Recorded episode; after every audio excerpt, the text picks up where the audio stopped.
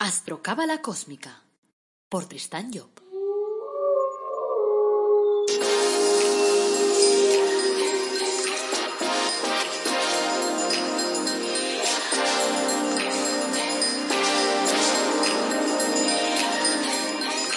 Astrocábala Cósmica, episodio 17. Te brindo una calurosa bienvenida a Astrocábala Cósmica, el programa en el que hablamos de astrología cabalística y cábala de forma amena, clara, sencilla, directa. Enseñamos una astrocábala comprensible, la de andar por casa, la de aplicar día a día. Y además, estos programas te van a ayudar a conocerte mejor. Y si te conoces mejor, vas a ser más feliz. Así que, adelante. Te doy las gracias por este rato que pasas conmigo. Y ahora vamos ya a tu dosis de astrocábala cósmica. Este es el episodio 17. Es lunes 6 de abril de 2020. Vamos a tratar hoy de astrología cabalística y hablaremos de los signos de tierra, Capricornio, Tauro y Virgo. Soy Tristan Job, tu astrólogo, cabalista y escritor cósmico, y llevo más de 30 años tratando estos temas. Antes de arrancar, como siempre, quiero recordarte que en el Árbol Dorado Academy, nuestra página web, ofrecemos cursos gratuitos y productos que te ayudarán en el crecimiento personal, productos relacionados con la cábala, la autoestima, la prosperidad, la felicidad, los ángeles de la cábala o bien el árbol de la vida personalizado. También tienes allí mi nuevo libro, La búsqueda de la felicidad a través del árbol de la vida. Y te lo aconsejo porque yo creo que es bueno. A mí a mí no me ha gustado. Bueno, en las notas del programa tienes los enlaces. Aprovecho para decirte también que me interesa que me envíes historias que me envíes, eh, no sé, que me cuentes cosas relacionadas con la astrología o que me cuentes cosas bonitas que hayan sucedido, porque todo eso siempre anima las cosas. Y vamos a leer, para empezar hoy, vamos a leer un mail que nos ha mandado Isabel, con una pregunta. Dice, primero, darte las gracias por la información tan buena que nos das. Muchas gracias, Isabel, me alegro de que guste. Mi pregunta es, tú dices que si tengo un signo de fuego, yo soy Aries, y un ascendente en agua, tengo el ascendente en cáncer, estaré enfrentándome a mí misma. Entonces, ¿cómo hago para vivir con esa combinación? Porque esa es mi combinación. Muy buena pregunta, Isabel. Gracias por formular esta pregunta. Y te voy a contestar. Evidentemente, cuando nos toca tener un signo en un elemento y un ascendente en otro elemento que aparentemente es contrario, como en el caso, por ejemplo, del agua que siempre intenta apagar el fuego, ¿qué es lo que tenemos que hacer? Tenemos que convivir con los dos. Es como si en tu casa tienes un hermano que es totalmente contrario a ti no lo vas a echar de casa, tienes que convivir con él. Entonces, ¿qué significa esto a nivel particular? ¿Cómo se come, diríamos? Pues tienes que tratar que en momentos determinados comportarte como Aries, comportarte como fuego y por tanto ser impulsora de las cosas, mover la voluntad de los demás, mover eh, su conciencia y hacer lo típico que tiene que hacer un Aries. Y en otros momentos del día tienes que intentar ser cáncer, y emocionarte con lo que pasa a tu alrededor y emocionar a la gente, explicarles cuál ha sido la última película que has visto, que era la mes, la más cósmica del mundo mundial. Y de esta forma estarás haciendo de cáncer. Si tú haces a ratos de Aries y a ratos de cáncer, conseguirás que haya una armonía entre los dos, porque ninguno de los dos se sentirá ninguneado. Y entonces tu parte cáncer no tendrá que comerse tu parte Aries ni al revés. Esa es un poco la forma en que yo le, digo a la gente de actuar cuando tienen esto. Es decir, creando en su vida microespacios. Pero todo eso hay que hacerlo conscientemente. Y por lo tanto, claro, llegará un momento que cuando dominemos bien todas estas cosas, digamos, bueno, pues ¿sabes qué? Desde las 8 de la mañana hasta las 2 me voy a comportar como Aries. Y desde las 2 hasta las 8 me voy a comportar como Cáncer. Y después, desde las 8 de la tarde para adelante, no sé cómo me salga. No sé, es cuestión de ir probando. Pero, evidentemente, es algo que tienes que vivir porque forma parte de tu propia película. Forma parte de, entre comillas, el destino que tú misma te has forjado con el devenir del tiempo. Bueno, vayamos ya al tema de hoy. El tema de hoy sabéis que son los signos de tierra. En el episodio 5 hemos hablado de los elementos en su conjunto. En el episodio 8 hemos tratado del elemento fuego, o sea, los signos de Aries, Leo y Sagitario. En el, en el 11 hemos tratado los de agua, Cáncer, Escorpio y Piscis. Y en el episodio 14 hemos tratado los de aire, Libra, Acuario y Géminis. Hoy nos toca abordar en profundidad el cuarto y último de los elementos, la Tierra, y los tres signos que le corresponden, que como hemos dicho son los signos de Capricornio, Tauro y Virgo. La Tierra es el cuarto de los elementos que apareció en la formación de nuestro universo. y representa entonces la cuarta fase de cualquier proyecto.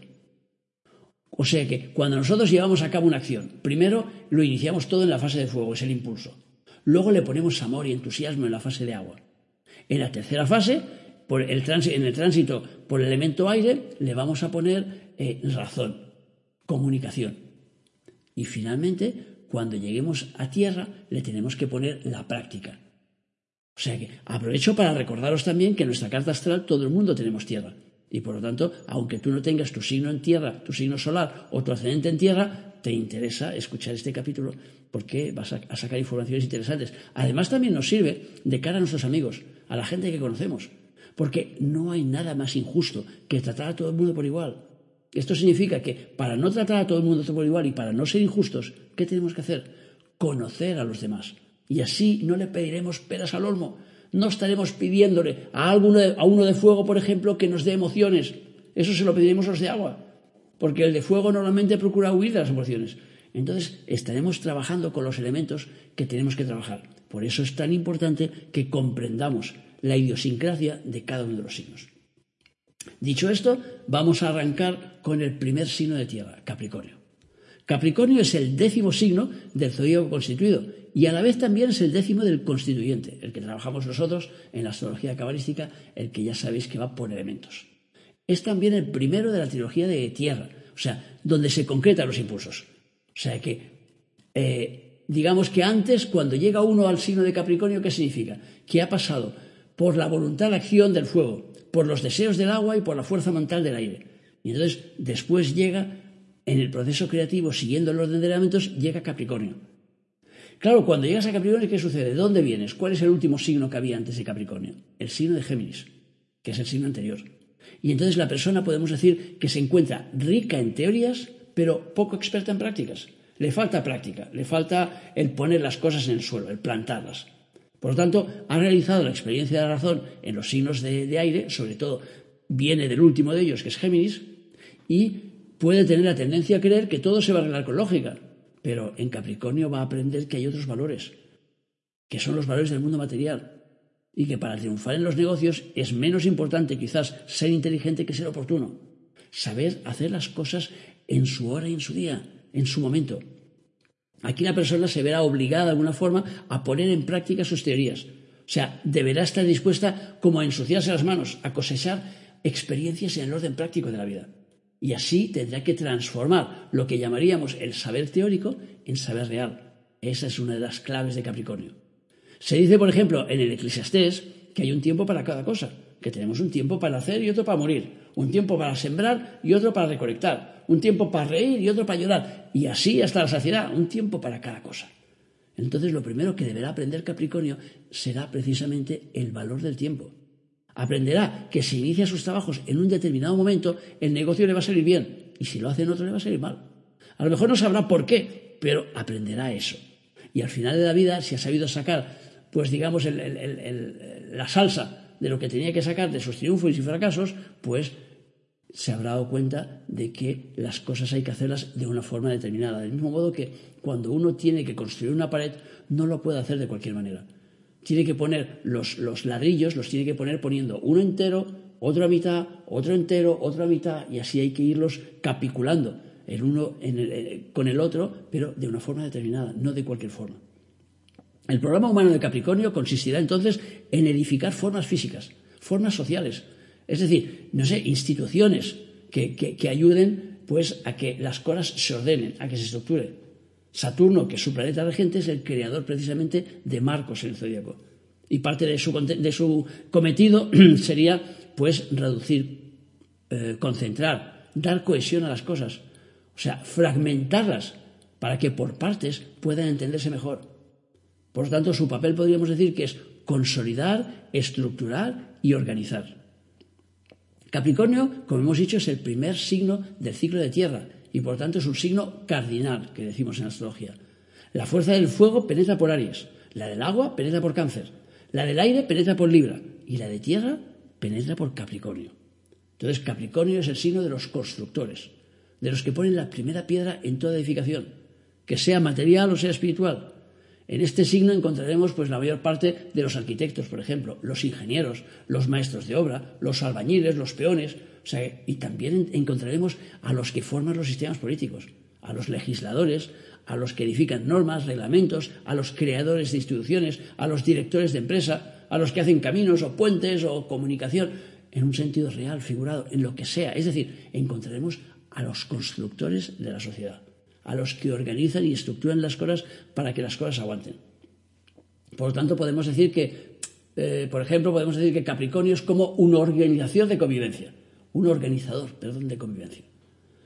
Entonces, si el sol de esa persona tiene aspectos positivos, pues diremos que sus construcciones van a ser armónicas, van a ser sólidas, van a ser duraderas y estarán pensados para el bienestar de la gente, para que puedan disfrutar de ellas. Si se ocupa, por ejemplo, de construir realidades sociales, de promover instituciones, pues las leyes que haga serán justas y beneficiarán a la gente.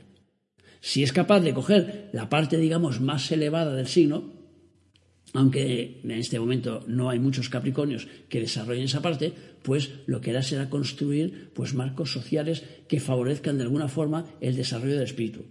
O sea que sitios que sean adecuados para la meditación, para la búsqueda de la armonía interna, eh, no sé, leyes para la espiritualidad.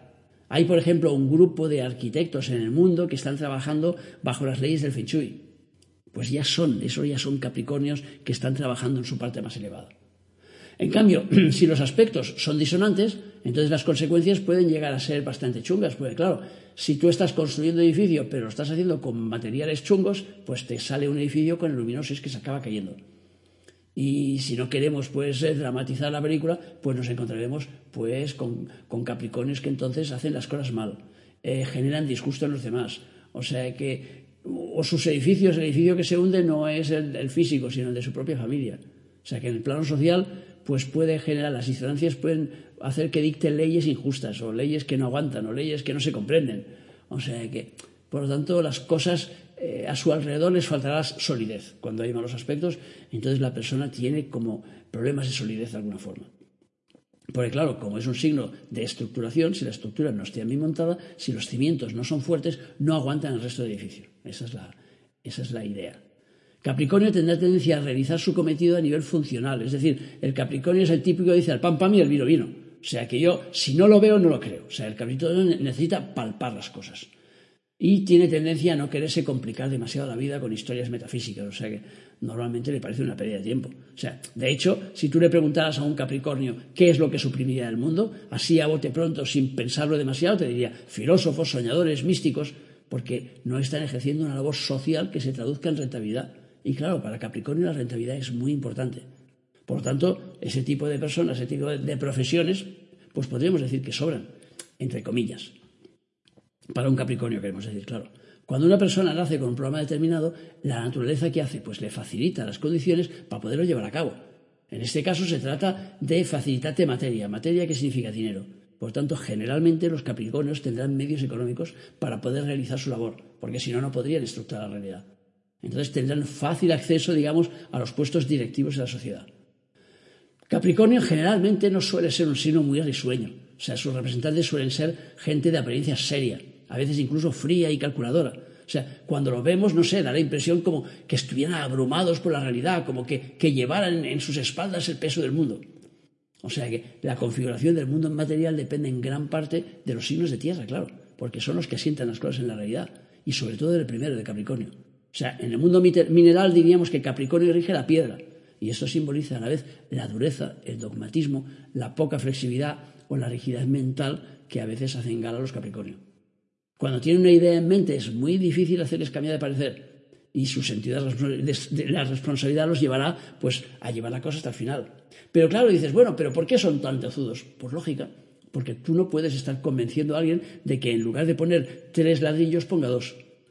Porque te dirá que no se aguanta, que la obra no se aguanta. Por tanto, cuando tiene clara cuál es la estructura de una cosa, cómo tiene que desarrollarse esa historia, la defenderá a muerte. Y por eso cuesta después convencerlos de lo contrario. Tenemos que acordarnos que el zodíaco es un camino evolutivo, por el que todos tenemos que pasar por todas las fases. Y entonces cuando se lleva a Capricornio significa que ya nos hemos hecho espiritualmente, nos hemos hecho eh, emotivamente, nos hemos cultivado intelectualmente y ahora tenemos que construir la morada material. O sea que tenemos que construir con tierra, con, cemento, con elementos fuertes. Tenemos que volcarnos de alguna forma a, la materia, eh, a la materia, o sea, a todo lo que es material. Entonces, por eso hay muchos capricornios que se olvidan de su linaje espiritual y que no se guían por reglas morales ni por la razón, sino por resultados prácticos. Es curioso constatar, por ejemplo, que eh, el Jesucito de mi vida, sabéis, aquel barbudo que vino hace, hace dos mil años, nació precisamente en el signo de Capricornio. Porque como era el signo de la oscuridad, de las máximas estructuras, pues él venía a poner luz en la oscuridad, que era su mensaje principal. Al final, los resultados que obtenga el Capricornio le van a llevar a darse cuenta de que hay algo más, de que hay una inteligencia superior, de que hay algo que está más lejos de lo que es la realidad material. Por lo tanto, al final, todo ese trabajo material les acabará llevando al trabajo espiritual. O esa al menos es la idea principal. Segundo signo de tierra, el signo de Tauro. Tauro es el segundo signo del, del constituido y el onceavo del constituyente. En todos los ciclos elementales podemos observar tres procesos bien definidos. Las semillas se plantan, florecen y luego se desarrollan y mueren.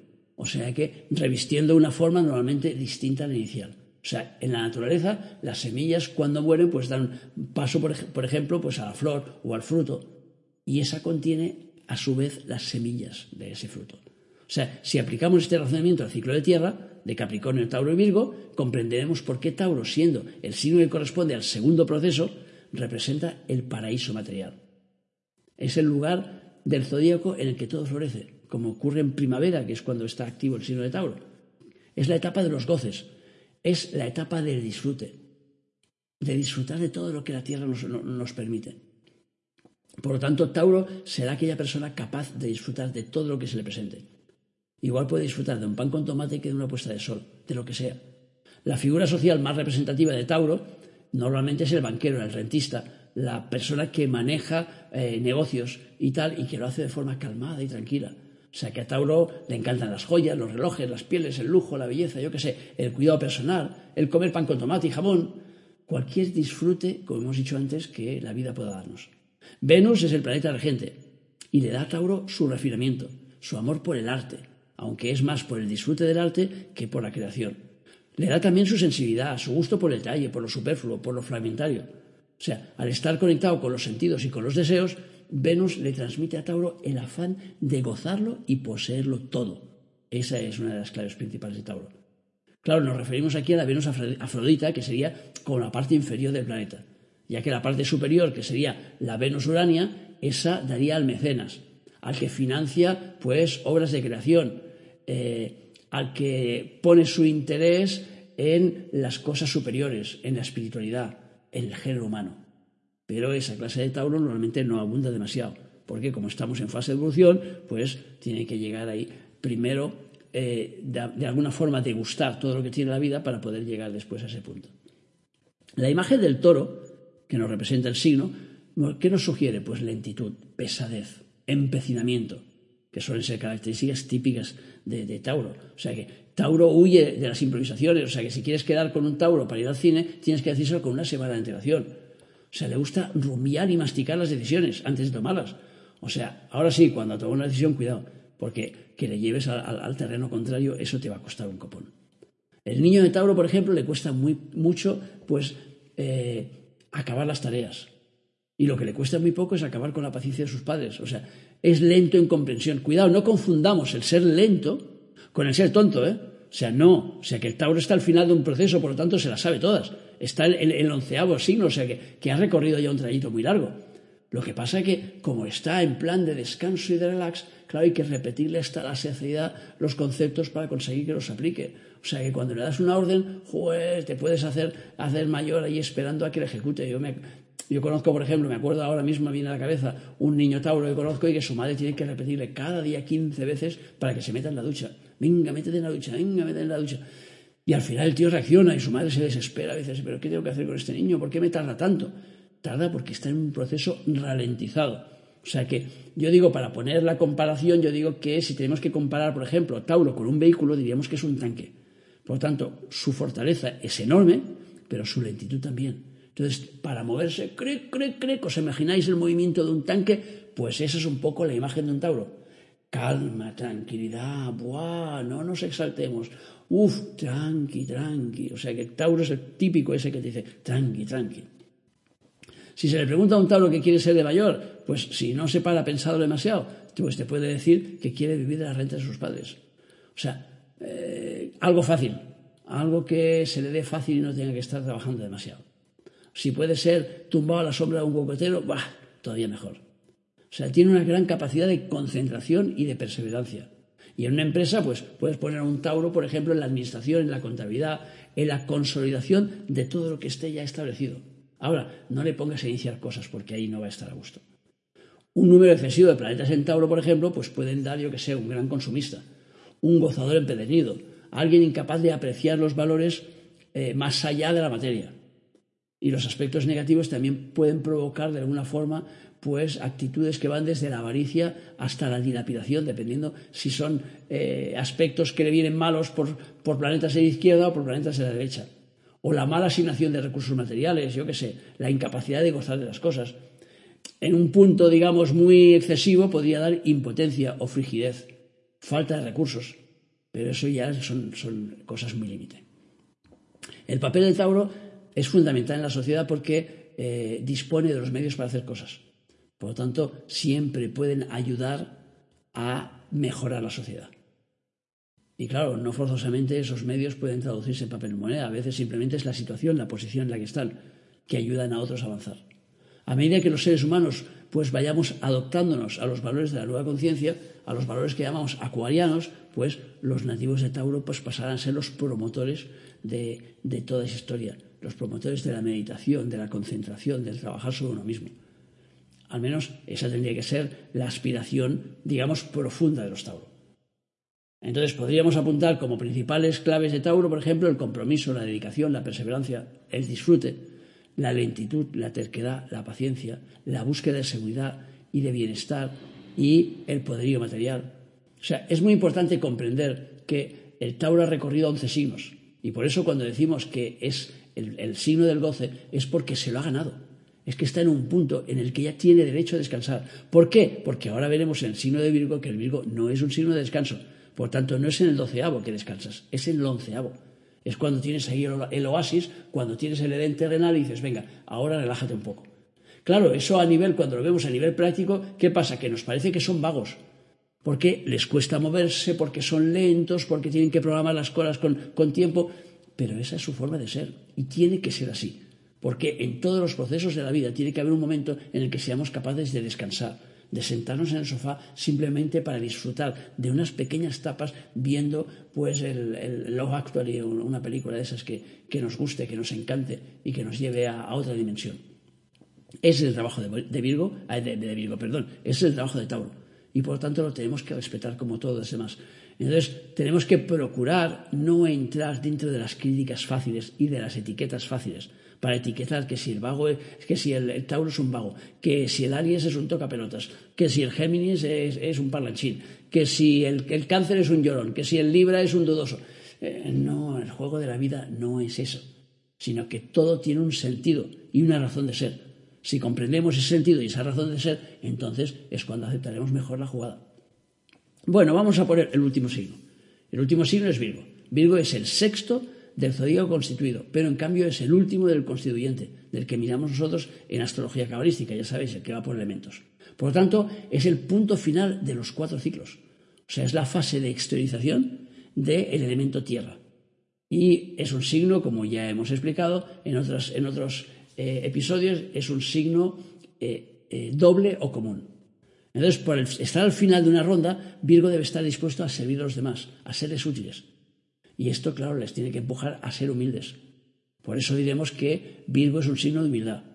Claro, recordemos que estamos hablando de un ciclo continuo, cuidado. O sea, la pregunta sería, eh, ¿quién es probable que haya recibido más servicios, por ejemplo, un niño de nueve años o un anciano de ochenta? La respuesta es obvia, ¿verdad? Pues ahora imagina que el Virgo ha pasado ya por Aries, por Tauro, o sea, por Aries, por Leo, por Sagitario, por Cáncer, por Escorpio, por Piscis, por Libra, por Acuario, por Géminis, por Capricornio, por Tauro y ahora ya está en, la última estación. ahora ya está en, Virgo. ¿Qué significa? Que esas 11 estaciones anteriores eh, las ha pasado pidiendo favores, las ha pasado dejando de los pendientes. Ahora, como está al final de su trayecto, ¿qué le toca? Le toca pagarlas. Por eso encontramos a tantos Virgos. A mí me vienen muchos a la consulta quejándose de que todo recae siempre en ellos. Pero claro, lo que tienes que entender, Virgo, es que las cosas recaen en ti, los servicios recaen en ti, porque son servicios que tú pediste antes. Y ahora estás en un periodo de liquidación porque es un periodo final. No puedes llevarte nada al siguiente, al siguiente periodo, que sería Aries, que vuelves a encontrar, a empezar una nueva ronda. Y como no puedes llevarte nada, tienes que liquidarlo todo aquí. Y por eso siempre los pobres virgos se encuentran ahí cargados de películas, son los que les mandan a comprar y los que cuidan los padres y los que les, les dan la vara en el trabajo y la familia y el copón y todo Dios se apoyan ellos. Y acaban cansándose los pobres diciendo, yo no quiero más, yo no quiero más, porque todo me cae a mí. Chico, se siente, te cae a ti porque antes cayó en otros. Y entonces en el juego de la vida, si comprendemos esto así, es decir, si lo comprendemos como una sesión continua, porque si no, no tiene sentido. Si no, entonces sí que sería una vida súper injusta. O sea que si a mí, por ejemplo, que soy Aries y que me toca ir con una mano delante y otra detrás y, vivir la vida en libertad, me comparo con un Virgo que es todo lo contrario, que tiene una supercarga detrás suyo que hace que se sienta pesado, que se sienta cansado y que tenga cada vez más ganas de desligarse de la sociedad porque le sobrecarga, no sería justo. Dios, ¿por qué a este le ha tocado esto y a mí me ha tocado lo otro? Es que no es que nos haya tocado así, no es te ha tocado. No, no funciona de esta manera. El asunto es que seguimos un orden. Y dentro de ese orden estamos en diferentes puntos en función del trayecto que hayamos realizado. Y luego, evidentemente, en función después de todo lo demás. Cuando comprendemos todo esto, entonces empezamos a vivir, la vida de una forma distinta. Primero, procuramos pedir pocos favores, porque cuando lleguemos a la zona Virgo nos va a tocar pagarlos. Por lo tanto, si te ahorras, es decir, pedir, no significa que no pidas favores, significa que si los pides los pagues. Porque si los pagas ahora no te quedan guardados para después. Por lo tanto, cuando comprendes cómo funciona el asunto, espera, espera, espera, que mi etapa Virgo me tocará pagarlo todo de golpe. No, no, ya lo pago ahora. ¿Qué te debo? Toma. Y liquidas tus deudas, liquidas tus historias. Y si lo haces de esta manera, entonces después irás mucho más ligero. La paciencia, la capacidad de análisis, la concentración y la observación son algunas de las claves principales de ese signo, que como hemos dicho, está ya al final de un periodo. Virgo podríamos llamarlo el anciano del zodiaco, el abuelo, porque es el que ha pasado ya por todos los campos experimentales, podríamos llamarlos así. O sea, ha pasado por los valores del fuego aprendiendo a desplegar su voluntad. Ha pasado por el ciclo del agua haciendo el experto en las emociones y los sentimientos. Después ha pasado por el aire y ha trabajado con las ideas, con la comunicación. Y después finalmente ha llegado a la Tierra, Capricornio y a Tauro y entonces ha puesto en práctica todo lo aprendido. En Capricornio, por ejemplo, ha elaborado las realidades físicas y en Tauro ha disfrutado de todo lo que había edificado antes. Y por eso al llegar a Virgo le toca hacer la síntesis de lo, de lo vivido, hacer como el balance, la liquidación final. A nivel anímico es la época de las grandes rebajas, de la liquidación, podríamos decir. Es el momento de desprenderse de todo lo inútil, de todo lo superfluo, de todo lo que signifique ligarte a la materia. O sea, por eso Virgo es el signo del desprendimiento. O sea, hay que separarse de todo lo que esté apegado a ti, porque luego en la próxima no te puedes llevar nada. O sea que el próximo ciclo es el ciclo de Aries y ahí no, puedes llevarte nada contigo. Por eso lo ideal es que los virgos estén viviendo con lo mismo, tendrían que vivir como los chinos, con muy pocos muebles. O sea que desprenderse del máximo de cosas y sobre todo no apegarse, porque esa es la clave. Ahora bien, el tema del apego a veces no se entiende bien. Que no se apegue no significa que Virgo tenga que coger, si tiene un coche, tenga que regalar el coche. No, pero sí tiene que estar abierto a dejarlo. Es decir, no tiene que estar apegado. Es mi coche mi casa, teléfono, que decía aquel. No, la película es no te apegues a aquello. ¿Es tu coche? Sí, porque lo has pagado tú. Vale, bien. Pero ahora cuando viene tu hijo y dice, papá, ¿me dejas el coche? Sí, Tania, te va, llévate el coche. Y entonces, oye, ¿me dejas, el, ¿me dejas chaqueta? Sí, toma, llévate la chaqueta. Oye, ¿me dejas estar? No nos tenemos que apegar a las cosas, sobre todo los virgos, porque si te apegas, la vida entonces te desapega. De alguna forma, podríamos decir que el jefe interior de los virgos les infunde ese afán a la renuncia de los valores materiales de la riqueza, del poder, de los placeres mundanos. O sea que al ser el abuelo zodiacal, pues sí tiene que, ya no está patrotes, ya tiene que ir liquidando cosas. Y por lo tanto su misión profunda conseguirá de alguna forma en desligarse de todo, en transmitir su patrimonio vivencial, en transmitir sus experiencias a los demás, para que los demás puedan aprender de lo que él ha aprendido. Ser Virgo implica entonces estar dispuesto a servir, a ser útil a los demás. Implica ser capaz de prescindir de la fama, de la gloria, precisamente en un momento en el que te das cuenta que te la has ganado, que era tuya. Y claro, esta actitud forzosamente, como hemos dicho antes, te lleva a la humildad. O sea que, pero es una humildad forzada. O sea que lo mejor es que tú te apuntes voluntariamente, pero si no, la vida ya te va a obligar a ello. El paso siguiente, claro, al alejamiento de la, materia es el, el acercarse al espíritu. O sea que por eso hay muchos virus que cuando empiezan a elevarse, pues se preocupan por todos los temas de crecimiento personal, por temas espirituales porque de alguna forma eh, están viviendo la ley hermética esta que dice que cuando llegas a un, a, un, a un punto, pues es la ley de la polaridad, o sea, te lleva al extremo contrario. Y por lo tanto, cuando estás al máximo de la materia, tienes que pasarlo al espíritu. O sea que el ciclo experimental del zodíaco, pues ya sabemos que se inicia con la etapa de Aries, que es la etapa de fuego, que representa de alguna forma la unidad, lo más cercano a la esfera divina. Y luego pasamos por los distintos ciclos. Y esa unidad, a medida que vamos pasando por los ciclos, se va fragmentando para que podamos comprenderla mejor, para que podamos captar mejor su esencia de alguna forma.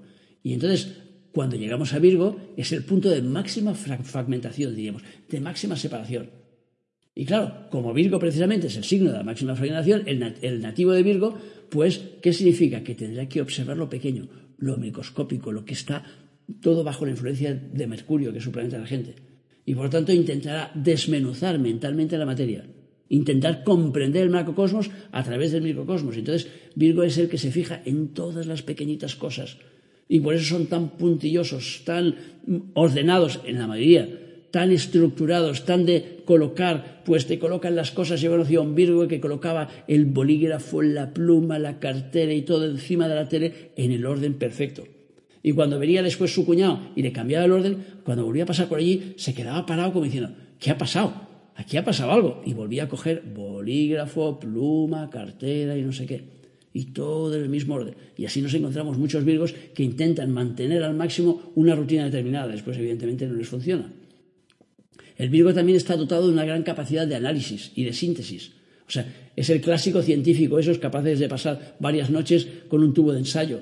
Y es perfeccionista hasta la médula. O sea, casi nunca abandona algo a medias porque no es su película. O sea, podemos ver, por ejemplo, como perfeccionistas tenemos pues, en el mundo del cine pues, a Ingrid Bergman, a Sofía Loren, al Michael Jackson, por ejemplo, era otro perfeccionista de mucho cuidado, la Greta Garbo. O sea que si perteneces a la élite del signo, entonces comprenderás que después del el estudio de lo pequeño, entonces viene el estudio de lo grande.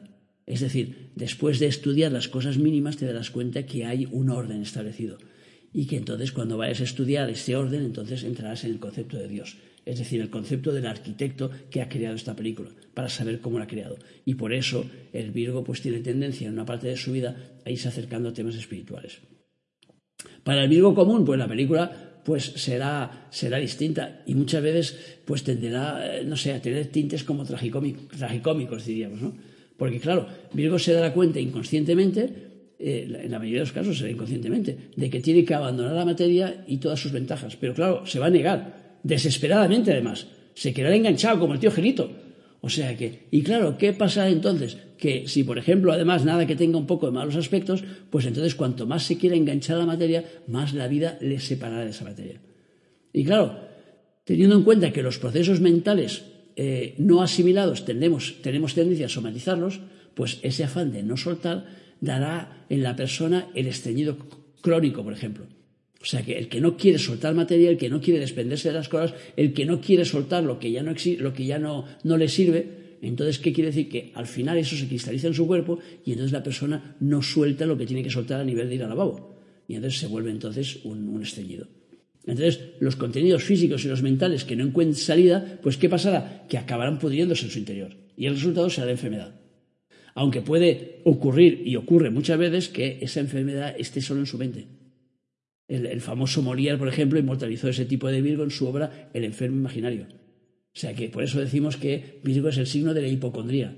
O sea que, y su afán de brindar descripciones pormenorizadas de sus procesos fisiológicos muchas veces hará que los demás se burlen de ellos. O sea que, porque nos, nos encontraremos, claro, es que me duele aquí, es que mira, es que me duele justo la punta de aquí del nervio este y tal. Y los demás se lo toman a cachondeo, porque desde fuera las cosas no se ven como desde dentro. Entonces muchas veces el Virgo entra en hipocondría cuando está prestando demasiada atención a procesos que debería soltar. Si no es consciente de sus mecanismos internos, claro, el drama de este nativo será que cuanto más se agarre a sus profesiones y a sus placeres, más se van a desmoronar, más se le van a escapar de los dedos. O sea que si no sabe proceder al derribo interno de forma voluntaria, ¿qué pasará? Que la vida se lo va a propiciar. Y entonces eso será a la fuerza. Y entonces, claro, se le irán de las manos pues los negocios, las relaciones, lo que sea. A pesar de que Vigo es un signo de la muerte del placer y de las ilusiones, de alguna forma existe una forma de acceder a esas sensaciones, es decir, de no perderlas. ¿Y cómo es? Pues sí, consiste en combinar el placer y el desprendimiento, el gozo y el servicio. Es decir, de alguna forma sería gozar dando, brindando generosamente tus conocimientos, o sea, entregándote a los demás, dando tus sentimientos, tus energías físicas, todo lo que puedas dar a los demás, con humildad, con modestia. Si tú te entregas a los demás y das todo lo que tienes, entonces podrás gozar de todo lo que quieras, porque la vida te lo permitirá porque estarás cumpliendo a la perfección con tu cometido. Estás haciendo lo que tienes que hacer. Estás utilizando adecuadamente tus energías. Y así no te van a perturbar y no vas a estar nunca enfermo. Porque además en Virgo se dice que tiene dos puertas, una la del servicio y otra la salud. Cuando no cumples con los servicios que la vida te pone delante, entonces lo que te viene es que te ataca la salud. Podemos apuntar como principales claves la paciencia, la capacidad de análisis, de síntesis, de concentración, de observación, la minuciosidad, el amor por el detalle, por lo pequeño, la sabiduría, la visión de conjunto, y en lo negativo, entre comillas, la hipocondría, la búsqueda enfermiza de la perfección, el temperamento maniático, la avaricia, la insatisfacción, la falta de ilusión, la soledad o incluso el enclaustramiento. Es importante recordar y comprender que todos pasamos por cada uno de los signos. Por tanto, claro, no podemos considerar nuestra posición en relación con los demás. No podemos compararnos porque llegaríamos a conclusiones erróneas y además pensaríamos que la vida es injusta, cuando en realidad no es más que una consecución de experiencias, desde distintos puntos de vista, desde distintas historias, desde distintos signos. Por lo tanto, tenemos que pasar por cada uno de ellos para poder dominar todas las perspectivas. Esa es la idea. Bueno, hasta aquí el programa de hoy, lunes. Como siempre, gracias por escucharme, por seguirme, por valorarme, eh, por apuntaros a los cursos y en las notas del podcast pues incluyo el mail para que me puedas contar tus historias y me hagas tus preguntas. Te recuerdo que el próximo miércoles hablaremos en el podcast de Cábala Práctica de Geset y de la pasión por la conquista, así que no te lo pierdas. Quiero darte una vez más las gracias por poner tus me gustas, por tus comentarios, por seguirme y por compartir. Y solo me queda por decirte, como siempre, que tengas un día muy feliz y que te acuerdes de nuestro lema. Apasionate, vive, cambia.